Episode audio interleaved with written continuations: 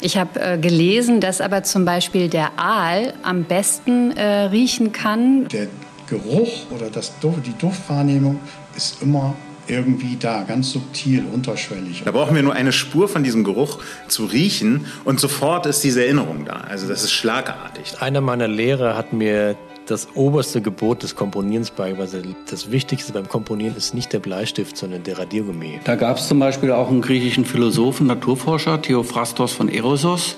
Der hat da schon ein bisschen was zugeschrieben damals und er hat Rosenblätter in Sesamöl eingeweicht sozusagen und äh, hat dann die Geruchsstoffe darin aufgenommen. Gedankensprünge. Ganz Ohr für Forschung, Kultur und Gesellschaft.